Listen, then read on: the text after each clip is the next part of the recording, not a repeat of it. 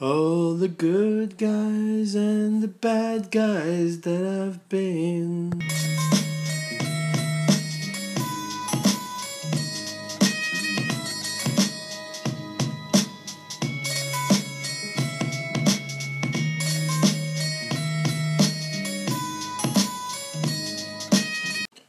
To work it out,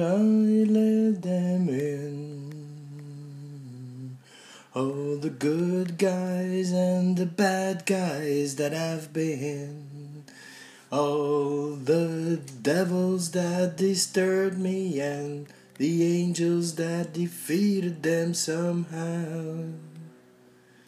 Come together in me now.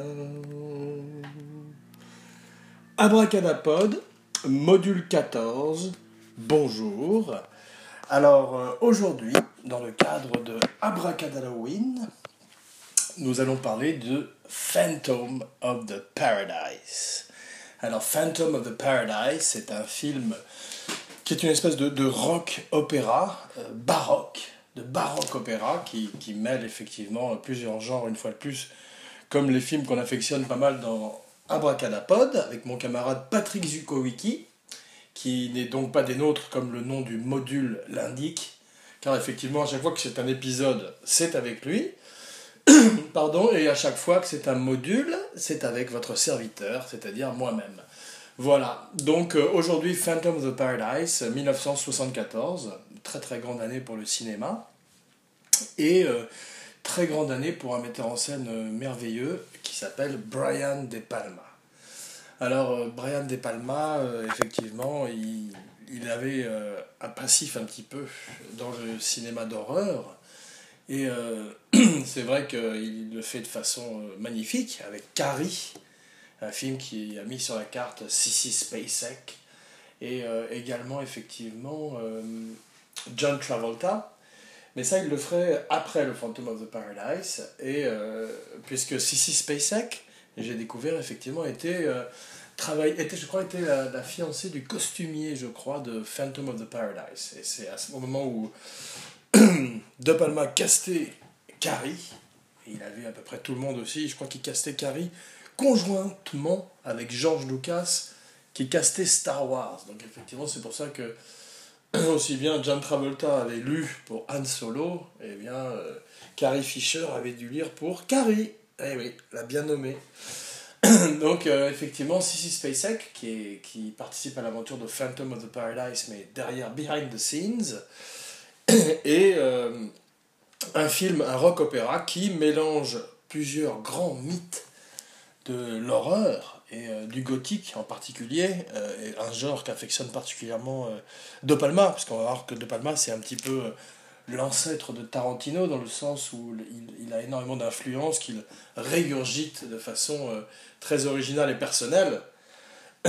En, particulier, euh, il a une espèce de relation euh, perverse et, et, et, tr- et tr- et très intéressante avec Alfred Hitchcock, puisque beaucoup de ses films s'inspirent d'Hitchcock, en particulier de Psychose et de, Vertigo, c'est-à-dire les films d'Hitchcock un peu plus tard dans sa carrière et un petit peu plus effectivement tordu psychologiquement, que j'aime beaucoup aussi, en particulier moi personnellement, Psychose, euh, voir la spéciale Mother, Psychose, Anthony Perkins et c'est euh, Hitchcock, Alf, Sir Alfred Hitchcock.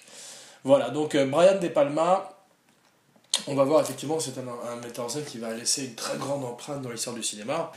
On parlait de Tarantino, ben, c'est vrai que c'est un metteur en scène qui a beaucoup influencé Tarantino, il est dit lui-même, et Tarantino reconnaît qu'il est un metteur en scène aussi grandiose qu'un Fritz Lang ou qu'un euh, Jacques Lang, non, ou qu'un effectivement euh, Murnau, qui fait 2m11. Voilà, c'est devenu euh, le leitmotiv de, de, d'Abracadapod pour ceux qui suivent.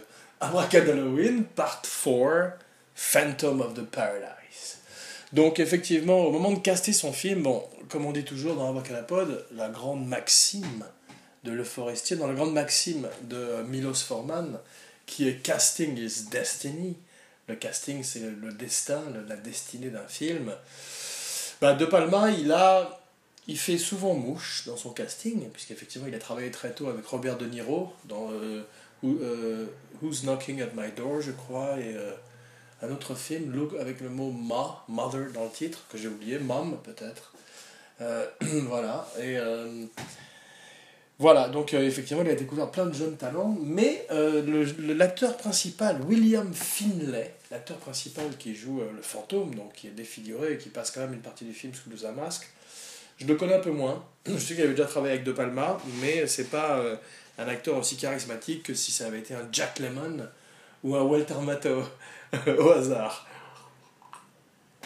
à leur santé, mais c'est vrai que euh, bon, c'est quand même, il est quand même fantastique dans le rôle du fantôme, et il amène un, il amène un pathos, une pathologie au personnage digne de celle de Lon Chaney Senior, l'homme aux mille visages, qui avait joué donc le fantôme de l'opéra, d'après l'œuvre de Gaston Leroux, qui est une des grandes, une grande influence, il n'y a qu'à voir dans le titre, de Phantom of the Paradise.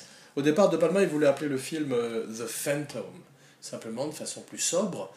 Mais euh, je crois que euh, Lee Falk et Phil Davis, les créateurs de The Phantom, le fantôme qui marche, l'ombre qui marche, euh, ce super-héros qui est habillé comme un catcheur, qui n'a pas de super-pouvoir, qui a juste un chien-loup, un cheval, et qui se transmet le, flambeau de fantôme de père en fils dans, la, dans une jungle africaine, je crois, qui se bat souvent contre des pirates, eh bien, ils se sont opposés à ce que De Palma choisisse le titre de Phantom, et De Palma a rebaptisé son film Phantom of the Paradise du nom de la boîte de nuit, et encore plus en hommage à l'œuvre de Gaston Leroux, et surtout au film de Lon Chaney, effectivement, dont il s'inspire librement, en particulier dans certaines scènes qui, reprennent quasiment euh, image pour image certains grands films, comme on voit qu'il le fait souvent euh, à l'aide aussi également de split screen. C'est pas le premier à avoir utilisé les split screen, mais c'est certainement un de ceux qui les a mieux utilisés. Euh, moi, les premières fois que je l'avais vu, je l'avais parlé à mon camarade Zuko Wiki, absent aujourd'hui des ondes, et c'était dans un film qui s'appelle euh, L'étrangleur de Boston. Un très bon film. Euh, je ne sais pas si c'est pas Jack Lee Thompson, je ne sais plus qui le metteur en scène, toujours est-il que, ou Robert Wise, toujours est-il que c'est avec Henry Fonda et Tony Curtis qui fait une performance très à contre-caractère de ce qu'il joue d'habitude, puisqu'il joue Spoiler alert, il joue un tueur en série qui a existé d'ailleurs, qui s'appelait l'étrangleur de Boston. Et je crois qu'il s'est même mis euh, une prothèse en latex sur le nez, silly putty, fils de silly putty euh, sur le nez pour euh, casser justement cette image de playboy hollywoodien et ressembler plus au personnage où était basé le, tueur sur lequel était basé le tueur en série.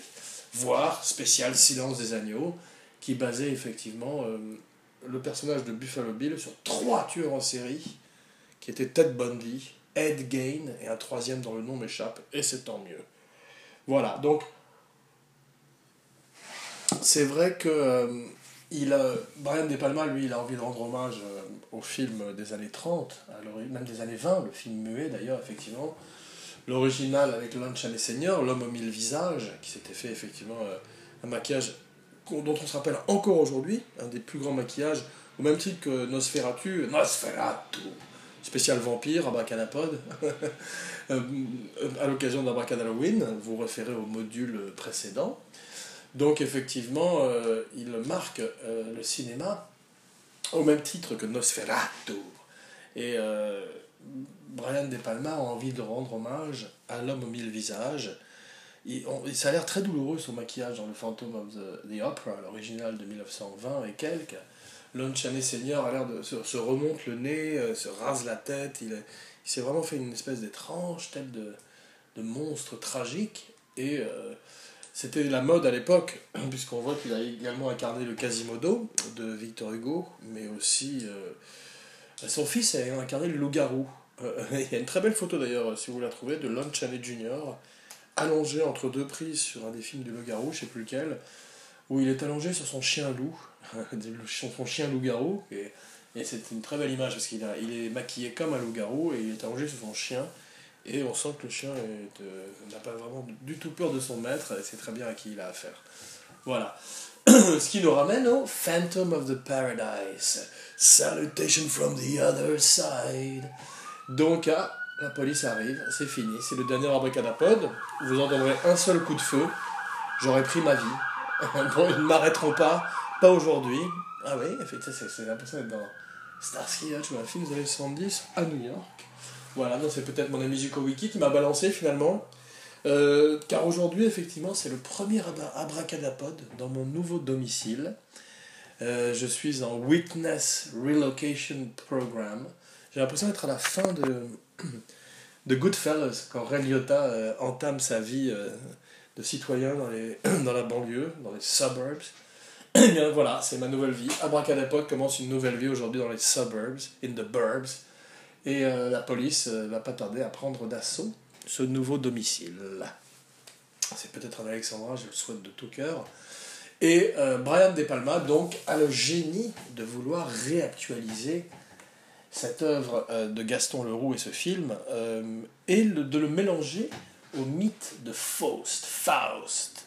Alors Faust, c'est le pacte avec le diable, c'est la jeunesse éternelle, magnifiquement représentée dans La beauté du diable, de René Clair, un très très très beau film avec Michel Simon, qui jouait Grand Lucifer, inspire-moi, qui jouait euh, le, un suppôt de Satan, je ne vais pas faire de mauvais jeu de mots, et qui était effectivement, euh, qui leurrait euh, dans un pacte faustien Gérard Philippe, en lui donnant le visage de Gérard Philippe et la jeunesse et la beauté éternelle.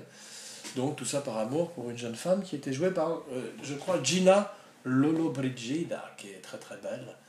Voilà. Et euh, on comprend pourquoi quelqu'un se donnerait pour euh, elle, effectivement. Donc, euh, Faust et le fantôme of the Opera. Donc déjà, c'est parti. Et tout ça à la sauce rock'n'roll. Voilà, parce que De Palma aime beaucoup le rock. C'est très très en vogue à l'époque. Beaucoup de films, effectivement, de Tommy à à, tous ces films euh, un petit peu de rock opéra, même d'une certaine manière The Rocky Horror Picture Show, qui est en train d'être fait en remake aujourd'hui à la télévision. Il y a des affiches un peu partout dans Los Angeles avec euh, euh, une actrice de Orange is the New Black, je crois qu'elle s'appelle Laverne Cox, mais je me trompe peut-être. Toujours dit que j'ai jamais vu Rocky Horror Picture Show, parce que c'est probablement le genre d'expérience qu'il faut voir dans une salle peut-être, avec, avec des spectateurs habillés, d'ailleurs Abracadalloween, à vos costumes. Tweet at me, postez vos costumes sur la page Facebook d'Abracadapod. Et comme toujours, share, like, rate and review. Tout ça sur euh, iTunes, SoundCloud, Stitcher et Facebook si vous voulez. Partager et puis nous dire un petit peu en feedback à Patrick et à moi ce que vous pensez de, de l'émission au moment où nous nous dirigeons joyeusement vers le premier anniversaire de Abracadapod. Euh, au mois de novembre et qui va recommencer effectivement avec Patrick, probablement avec une spéciale Steve McQueen, The King of Cool. Voilà. Abracadapod is cool. D'ailleurs, euh, aujourd'hui, Abracadapod, Salutation from the other side, life at last. Abracadapod euh, is an old soul. Et Abracadapod makes a Faustian pact. Voilà, sells its souls to the devil. Mais euh, donc on va parler beaucoup du diable aujourd'hui et du rock and roll et de Paul Williams, qui est à l'intersection des deux puisqu'il joue le diable dans le film de façon spectaculaire. Alors effectivement, il y a un des acteurs du film qui parle de, de moment du casting, du côté chaise musicale du casting, puisque chacun des personnages était pressenti pour jouer un autre rôle que le sien. Et finalement, il s'est retrouvé à jouer d'autres rôles. Là, une fois de plus, le destin, la destinée s'en est mêlée. Mais euh, aussi bien euh, William Finlay manque peut-être un petit peu de charisme, même s'il est bien dans le rôle à l'arrivée. Paul Williams est formidable, c'est une espèce d'étrange petit bonhomme maléfique qui ressemble à un hobbit de l'enfer et qui donc signe avec William Finlay un pacte pour lui donner tout d'un coup le succès et euh, de nouveau lui donner une voix littéralement en studio grâce à un, mixage et une scène magnifique où il accorde la voix du fantôme. Spoiler alert, 1974, à vos magnétoscopes, euh, on, le redira jamais assez. Posez le, podcast et revenez euh, après avoir vu le film si vous ne l'avez pas vu, car euh, ça gagne à être connu, à être redécouvert, surtout en ces temps d'Halloween où c'est toujours bon d'avoir un film qui a un pied également fermement ancré dans l'horreur. Voilà, ouh, Abracadalloween. Donc aujourd'hui, Phantom of the Paradise nous emmène essentiellement dans une boîte de nuit du nom du Paradise. Et là, effectivement, c'est intéressant de voir que Brian De Palma euh, tourne son film de façon très expressionniste aussi, très film muet. Par moment, est-ce que c'est est -ce un hommage direct au film de 1920 avec euh, Lon Chaney, probablement mais toutes, toutes euh, certaines séquences du film, la plupart de, ces séquences sont filmées euh, presque à l'accéléré avec une musique au piano. On se rappelle de la défiguration du fantôme, lui-même William Finlay, qui euh, est effectivement...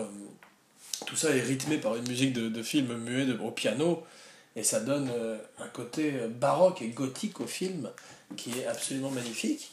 Donc, et qui lui donne une certaine intemporalité, puisque tout d'un coup, on ne sait plus si on est dans les années 70, les années 20 ou 30, 40, voilà. Mais euh, en tous les cas, c'est très très bien filmé par De Palma, qui est bien évidemment un maître de la technique. Pardon. En plus d'être un très ludique dans sa façon de présenter les choses, et un petit peu la manière d'un Max Ophuls, profitant au maximum du médium pour faire des travelling, pour s'amuser comme justement avec cet énorme euh, euh, train électrique qui est un tournage, comme disait Orson Welles. Et c'est, on sent véritablement que ce sont des jouets entre ses mains et qui s'amusent énormément, Brian De Palma, à créer un univers, comme on verra plus tard d'ailleurs aussi avec Carrie, où il embrassera complètement l'horreur, d'après un livre de Stephen King. Pardon, d'ailleurs Carrie, effectivement, euh, c'est un film qui va contribuer à mettre complètement euh, Stephen King sur la carte et faire de lui euh, un des écrivains les plus célèbres en Amérique, au même titre qu'un Mark Twain ou que ces grands géants de la littérature américaine. voilà. Donc, et on lui tire un coup de chapeau. D'ailleurs, il y avait une spéciale Stephen King, un des, épisodes précédents d'Abracadapod avec mon camarade Zuko Wiki, qui ne connaissait pas grand-chose à la question, mais qui mettait énormément de cœur, et je lui tire également un coup de chapeau, je lui lève mon verre, une tradition abracadapod, abracadalloween, bonjour. Aujourd'hui, un autre classique dans la série classique, Phantom of the Paradise. Alors, De Palma, euh, au début, veut effectivement euh, peupler son film des rockstars et des popstars de l'époque. Et euh, il propose au départ à Linda Ronstadt de jouer le rôle de Phoenix. Phoenix. Donc, qui finalement va être remporté au casting par Jessica Harper, parce qu'elle peut à la fois chanter et, danser. De façon un peu curieuse d'ailleurs, quand on revoit le film, on se rend compte qu'elle bouge bah, euh, comme elle peut, et que ça ressemble un petit peu, la, ça rappelle un petit peu quand même la danse de Helen dans Seinfeld. voilà. En tous les cas, elle est euh, quand même formidable et euh, sa, chanson euh, love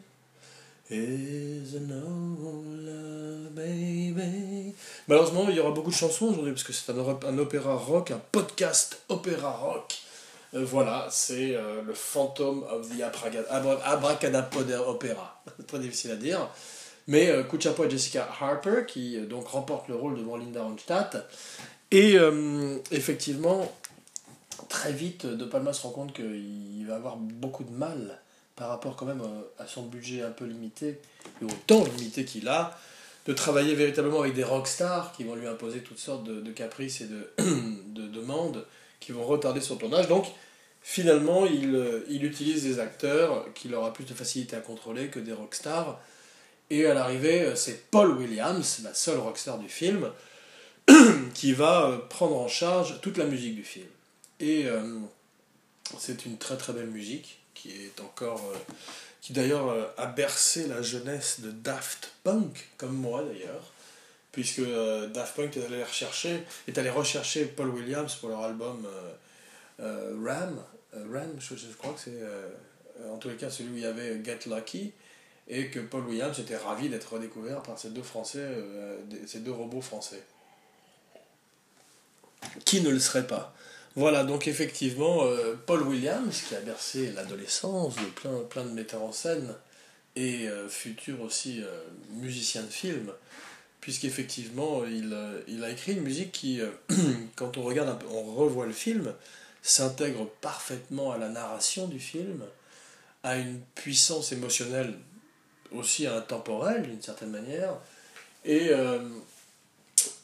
agit un petit peu comme un chœur grec qui à la fois souligne ce qu'on nous, en, ce qu'on nous raconte et en même temps amène un sous-texte très intéressant et très de son époque, puisqu'effectivement c'est, ce que, c'est, du blues rock, c'est une musique un petit peu démodée, mais comme Paul Williams a aussi un pied euh, dans le passé, c'est-à-dire dans les crooners du passé. Il amène une dose de pathos et de piano et de, notes mineures, de bémol, qui donne tout d'un coup euh, une espèce de d'intemporalité, une fois de plus, au film, puisqu'on ne sait plus très bien où on est, dans quelle époque, si on est, sur, si on est en croisière dans un bateau dans les années 70, à Las Vegas, ou en enfer. Voilà, c'est peut-être d'ailleurs ça, l'enfer. Si, si l'enfer était Las Vegas dans les années 70, Amen, sign me. Voilà, aujourd'hui, donc beaucoup de rock'n'roll, beaucoup de chansons, beaucoup de diables. Ce qui nous amène à euh, la prochaine émission, mais on en parlera tout à l'heure en fin d'émission. Voilà, donc euh, aujourd'hui, Phantom of the Paradise, est 1974, euh, Brian De Palma, Paul Williams. Donc,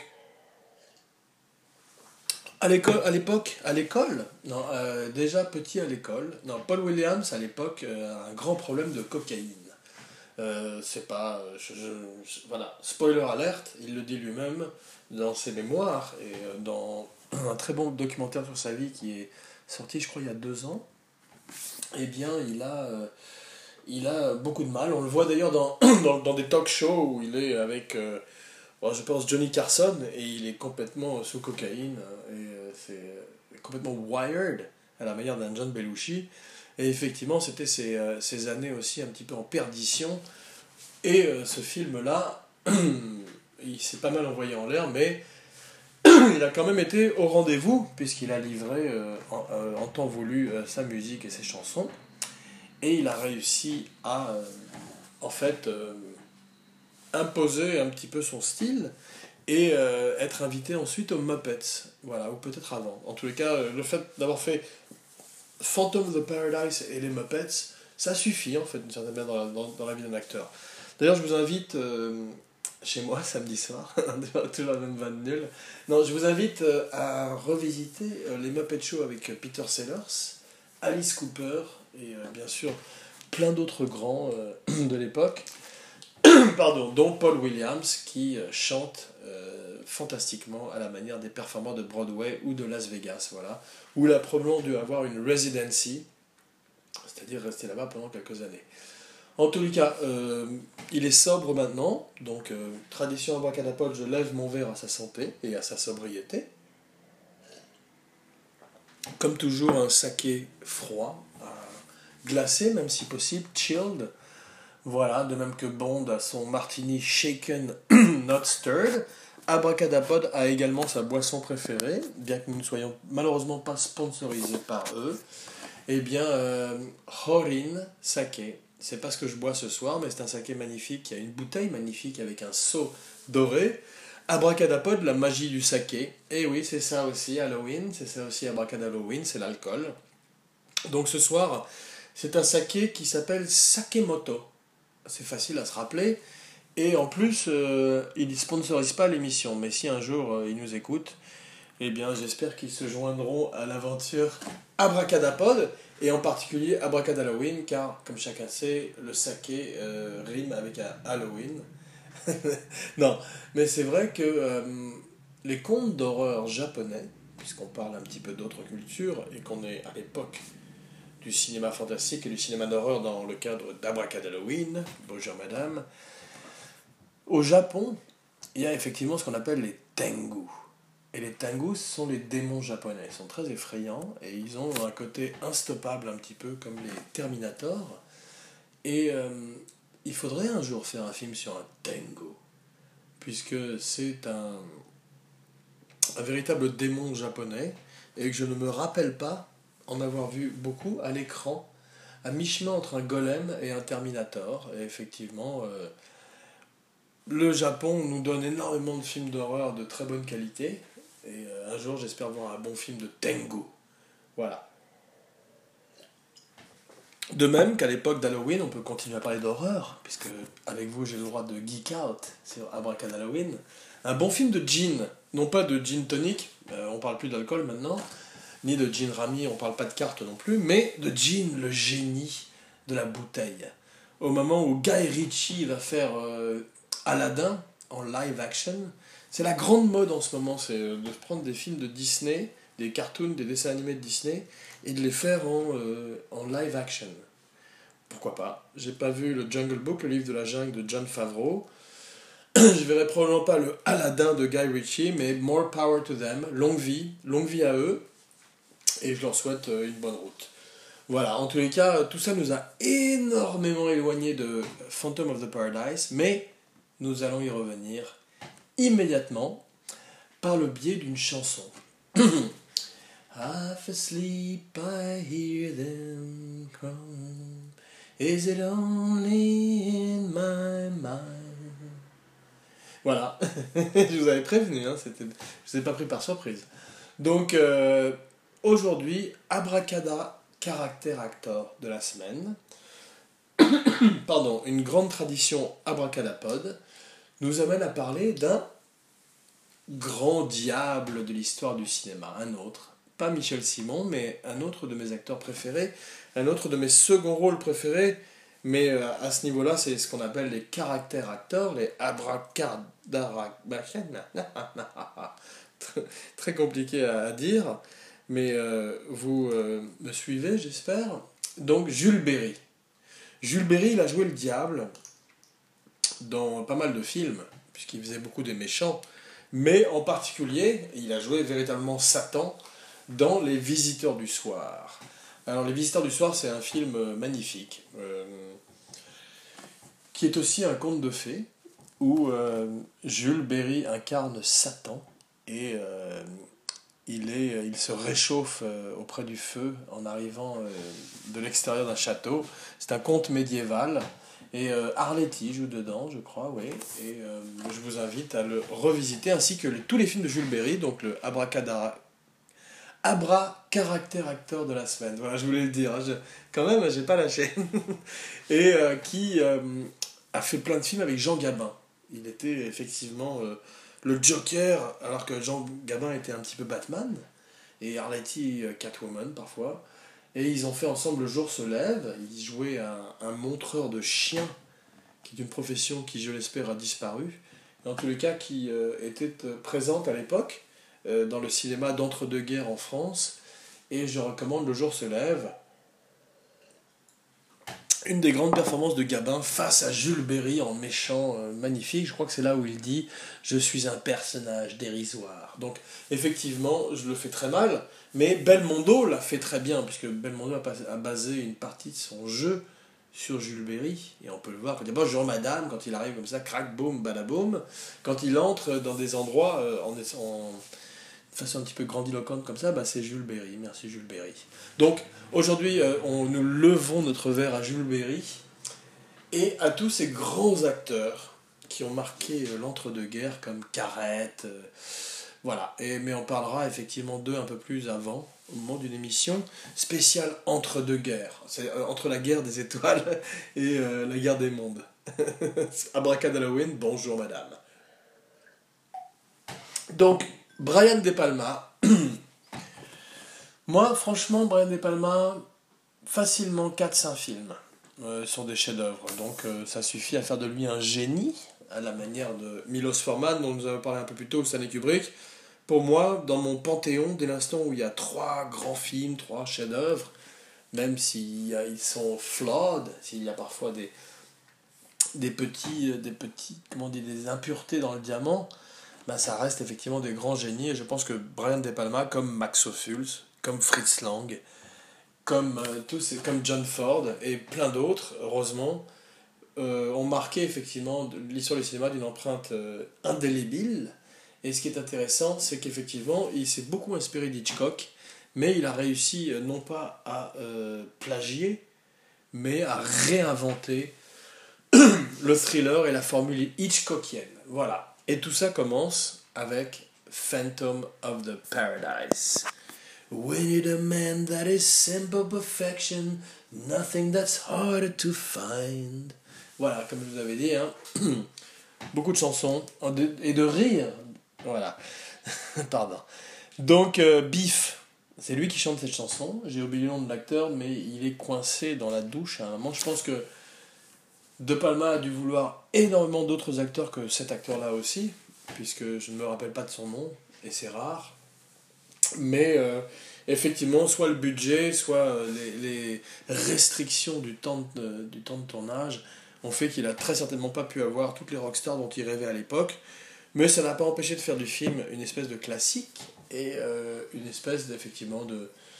Sinon de chef-d'œuvre, en tous les cas de film qui aura marqué l'histoire du cinéma et en particulier l'histoire de la comédie musicale. Parce que c'est intéressant, la comédie musicale, c'est un genre curieux. C'est pas peut-être que si vous avez écouté les autres émissions, vous le savez déjà, c'est pas un genre que j'affectionne énormément, avec quelques exceptions, dont nous allons parler immédiatement.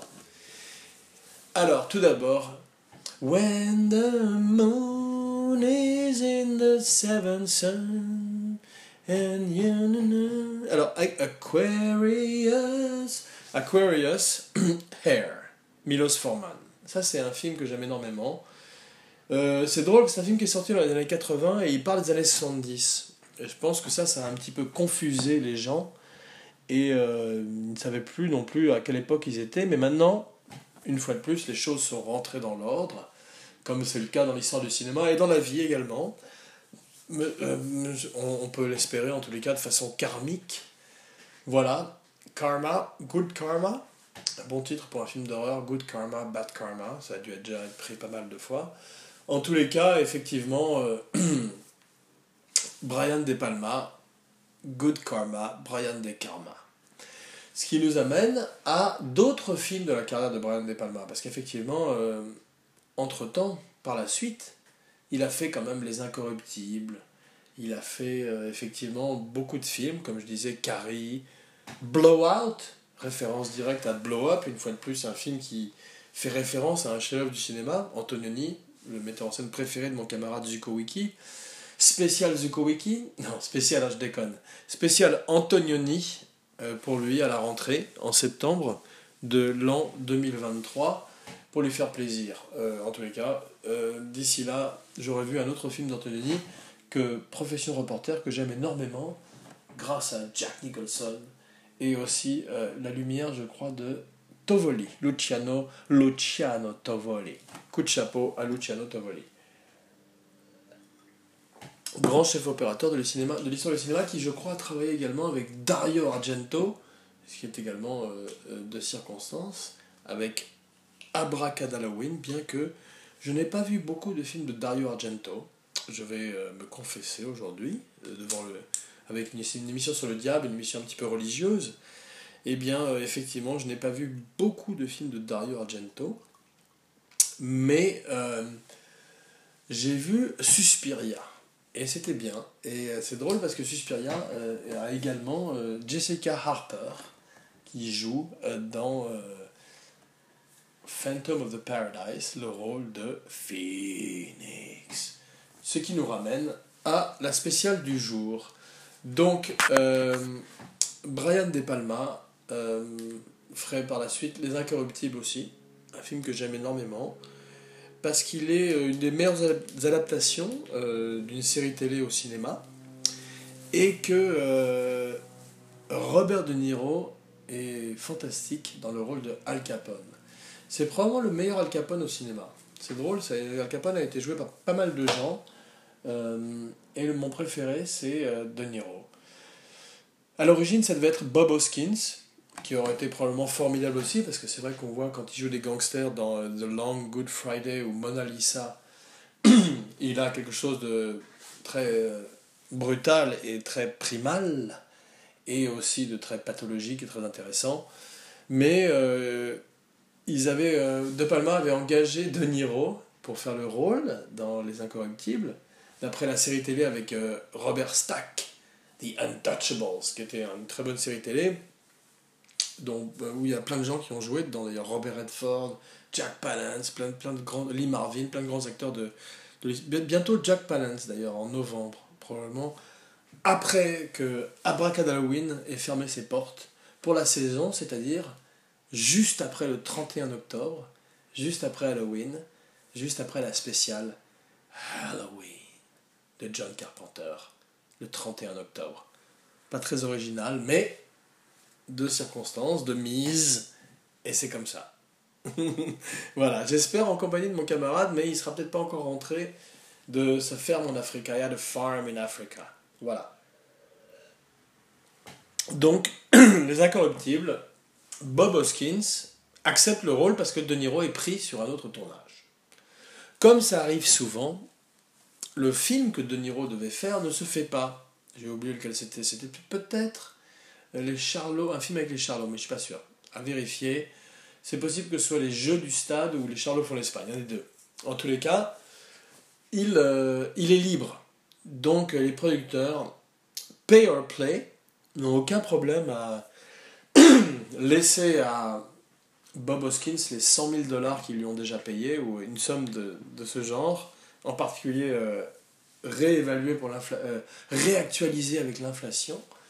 Et euh, finalement, Bob Hoskins dit que c'est le, meilleur travail qu'il a jamais eu de sa vie, puisqu'il n'a pas eu à travailler, il n'a pas eu à jouer la comédie, et il a quand même effectivement touché son cachet. Et ça a permis à De Niro de faire un, un Capone très intéressant. Pardon. Et si effectivement il n'est pas à la hauteur des James Cagney ou des Humphrey Bogart, bon, il, il s'approche d'eux. Il, euh, il bourdonne autour d'eux. Voilà. Donc Brian De Palma, qui a toujours eu ce côté opératique et qui malheureusement s'est beaucoup beaucoup planté aussi euh, en fin de carrière, en deuxième partie ou plutôt en troisième partie de carrière, peut-être à partir du moment où il a travaillé avec Nicolas Cage, ce qui est dommage parce que Nicolas Cage est un merveilleux acteur et je pense qu'il est peut-être sur le point de revenir. Ouais, eh oui, breaking news, abracadapod, breaking news. Nicolas Cage revient avec un film qui s'appelle Ah, un hélicoptère Maintenant c'est l'armée carrément qui vient. Non, pardon, avec un film qui s'appelle Army of One. Alors, Army of One, c'est un film qui est basé sur une histoire vraie, qui est tourné par Larry Charles, qui a tourné Borat, et qui est l'histoire, je crois, d'un plombier qui aurait entendu la voix de Dieu, une fois de plus une émission extrêmement religieuse aujourd'hui, divine, d'inspiration divine, pardon, mais à culpa, et qui serait parti en croisade, littéralement, contre Ben Laden, donc euh, dans les années, euh, au début des années 2000, dans les années 90, à la fin des années 90, voilà. donc, euh, peut-être un film qui va marquer le retour de Nicolas Cage, et peut-être Nicolas Cage nominé aux Oscars. Je crois qu'il a déjà gagné pour adaptation, à juste titre. Et c'est un merveilleux acteur et j'espère vraiment qu'il va revenir très très très vite parmi nous. Parce qu'on l'aime beaucoup et on boit un verre à sa santé. Voilà. Donc, effectivement, aujourd'hui, Phantom of the Paradise touche à sa fin et euh, nous allons recommander le film de la semaine. Alors, âme sensible, abracadam sensible, s'abstenir. C'est deux films de serial killer, oui, parce qu'effectivement, après la spéciale Silence des agneaux, j'ai été moi-même traumatisé, un petit peu à la manière de Scott Glenn, qui a écouté les cassettes euh, de Robert Keppel, le profiler du euh, FBI, qui, qui a donné toutes ses collaborations au, au chef-d'œuvre de Jonathan Demme voilà, et eh bien, euh, d'ailleurs, j'ai pas beaucoup parlé de Red Dragon, le film de Brett Ratner, et j'ai pas parlé aussi de deux films. Bon, il y en a un qui s'appelait Hannibal Rising, qui était pas bon du tout. Euh, un acteur français du nom de Gaspard Huliel, dont qui était bien, je crois, en Yves Saint-Laurent, qui, qui, est probablement un bon acteur, mais j'ai pas vu beaucoup de son travail. Était pas très très bon en Hannibal Lecter, avec effectivement Granted, qui n'avait pas beaucoup de, de de scénario avec lequel travailler, de dialogue. Et euh, effectivement, c'est devenu aussi par la suite Hannibal, une série télé dont j'ai pas parlé la dernière fois, qui s'appelle Hannibal, justement, avec Mads Mikkelsen, formidable acteur de Pusher, et aussi euh, très très bon méchant de James Bond, le, chiffre dans Casino Royale. Alors Casino Royale, c'était euh, adapté euh, beaucoup plus justement d'un film de d'un livre de Ian Fleming, parce que ça avait été fait dans les années 60 avec Woody Allen, Peter Sellers, Orson Welles, et effectivement c'était très mauvais à l'époque, et la seule bonne chose qui en était sortie c'était The Look of Love is in your eyes. Bird Baccarat, The Look of Love. Voilà. Beaucoup de chansons aujourd'hui, une fois de plus, pardon, alors que l'émission touche à sa fin. Et euh, donc, effectivement, les deux recommandations de la semaine Hold on to your butts, attachez vos ceintures. Un film qui s'appelle d'abord Deranged. Alors, Deranged, c'est un film de serial killer. C'est un film sans concession. C'est un film des années 70.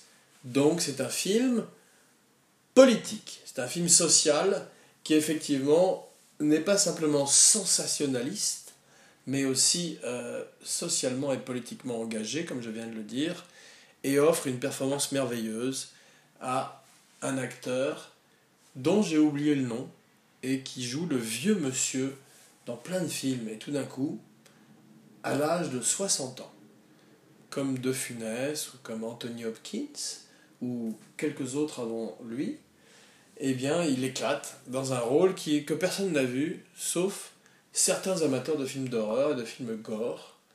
Voilà. Donc, euh, âme une fois plus, âme sensible s'abstenir. Donc, premier film Deranged qui s'inspire directement de, une fois de plus, de Ed Gein. Ed Gein, qui était ce serial killer euh, redneck qui vivait dans les bois et qui, euh, effectivement, a inspiré trois, trois des plus grands films d'horreur de l'histoire du cinéma qui sont, dans l'ordre, Psychose, Massacre à la tronçonneuse et Le silence des agneaux.